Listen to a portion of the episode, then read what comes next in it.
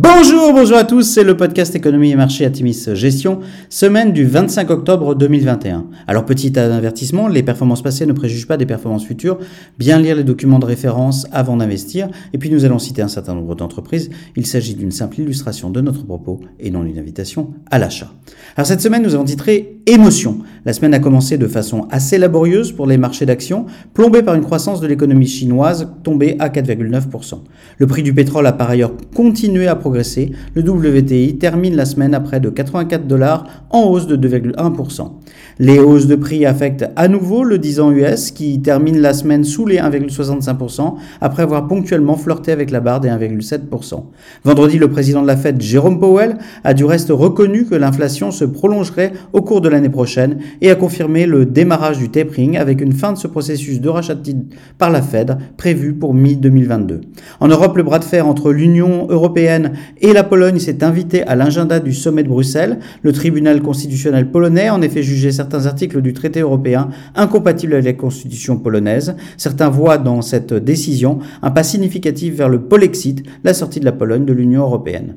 Dans l'ensemble, les publications d'entreprises de la semaine ont été bien orientées et ont soutenu le marché à la hausse. Ceci étant dit, des dossiers emblématiques comme IBM, Intel ou Kering en Europe ont déçu. Ce sont des dossiers absents des fonds. Jeudi, Snap a pris le bouillon de la semaine, entre guillemets, après avoir annoncé notamment que les problèmes logistiques et les déficits de main-d'œuvre commencent à avoir un impact négatif sur les dépenses publicitaires. La lourde chute du titre a entraîné l'ensemble des acteurs de la publicité en ligne à la baisse. Du côté des crypto-devises, le premier ETF investi sur les futurs sur Bitcoin a été lancé sur le New York Stock Exchange. Sur la semaine, le CAC 40 progresse de 0,1%, le SP500 de 1,6% et le Nasdaq s'adjuge 1,3%.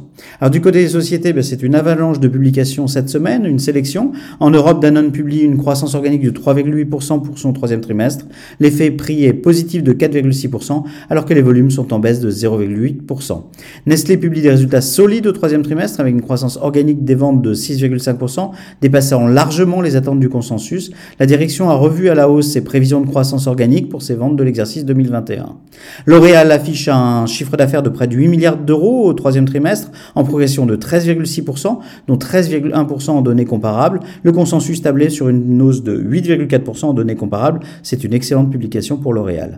Pernod Ricard a annoncé une croissance organique de 20% au premier trimestre fiscal, bien supérieure au consensus de 15,7%.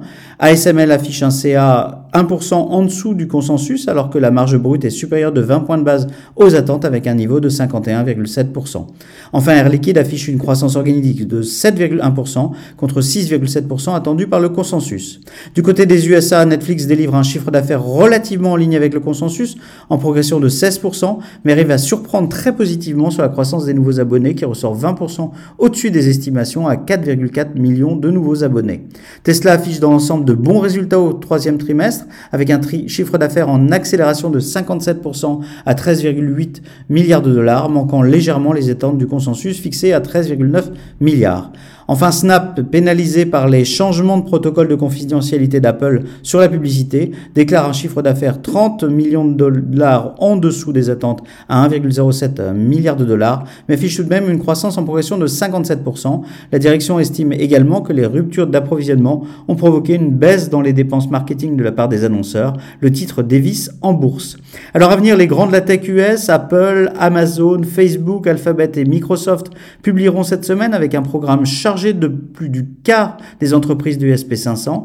La semaine sera aussi particulièrement dense du côté de l'Europe, avec notamment Airbus, Dassault Systèmes et STM. À Washington, un accord pourrait intervenir quant à un plan d'investissement de l'administration Biden revu à la baisse. En Europe, l'actualité sera focalisée sur le sommet des Nations Unies pour le climat de Glasgow.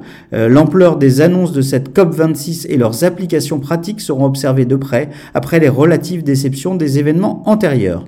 Nous maintenons nos allocations en l'état dans nos fonds d'allocation Atimis Patrimoine et Atimis Global. Dans nos fonds thématiques, nous intégrons de nouveaux dossiers autonomes bien positionnés selon nous en cas de stagflation durable. Nous vous souhaitons une excellente semaine à tous.